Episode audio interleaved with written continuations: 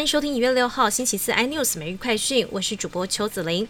桃园机场新冠肺炎群聚感染，累计有八人确诊，包括七名清洁人员、一名防疫计程车司机。确诊病例的最新病毒定序结果出炉，再增两名清洁人员感染欧米狂变异株，也就是八名确诊者中有四人感染魔王株，彼此之间关联有待做比较确定。国鼎生技五号召开记者会，宣布旗下口服新冠肺炎新药二期临床试验解盲成功，将向美国 FDA 申请紧急授权 EUA。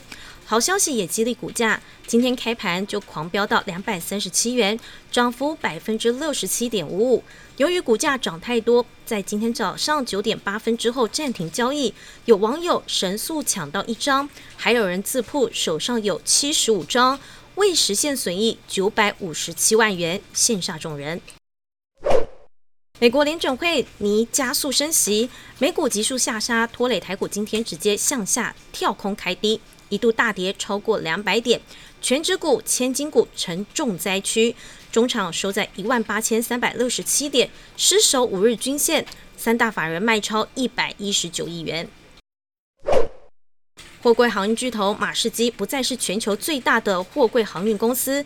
根据数据公司资料，马士基的运力已经被地中海航运公司 MSC 超越，这也是马士基在数十年来首次跌下宝座。但两者市占率均在百分之十七，依旧势均力敌。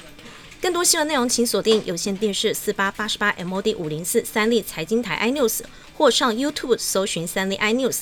感谢台湾最大 Podcast 公司声浪技术支持。您也可以在 Google、Apple、Spotify、KK Bus 收听最新 iNews 每日快讯。